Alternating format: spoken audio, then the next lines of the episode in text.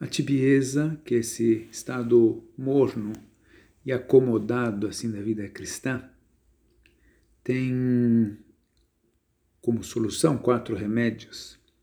O primeiro deles, a humildade, para reconhecer a miséria pessoal, a pobreza assim do estado em que se está, da situação do seu estado interior. E para isso é importante o exame de consciência e a confissão sinceros. Né? É porque é o que ajuda a essa, esse reconhecimento humilde da situação realística da alma. Um segundo remédio é um temor filial de ofender a Deus. É ver que não se quer ofender a Deus que é Pai, né?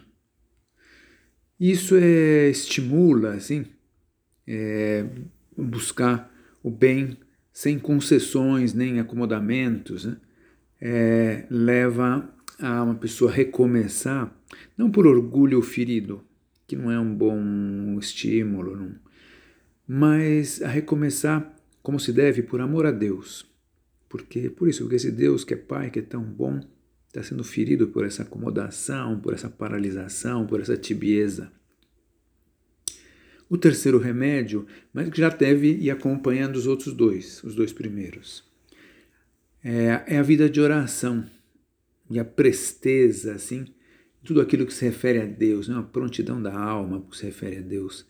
Isso porque a essência da tibieza está em relação com a falta de devoção.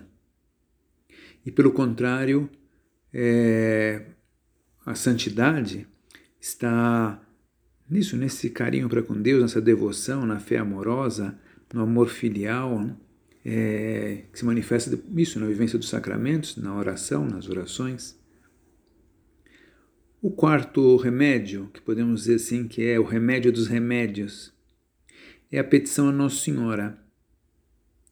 O amor a Nossa Senhora é isso, né? Como aquele sopro assim que atiça as brasas de virtude que estão ocultas sob o rescaldo da tibieza. Quem diz isso é São José Maria em Caminho.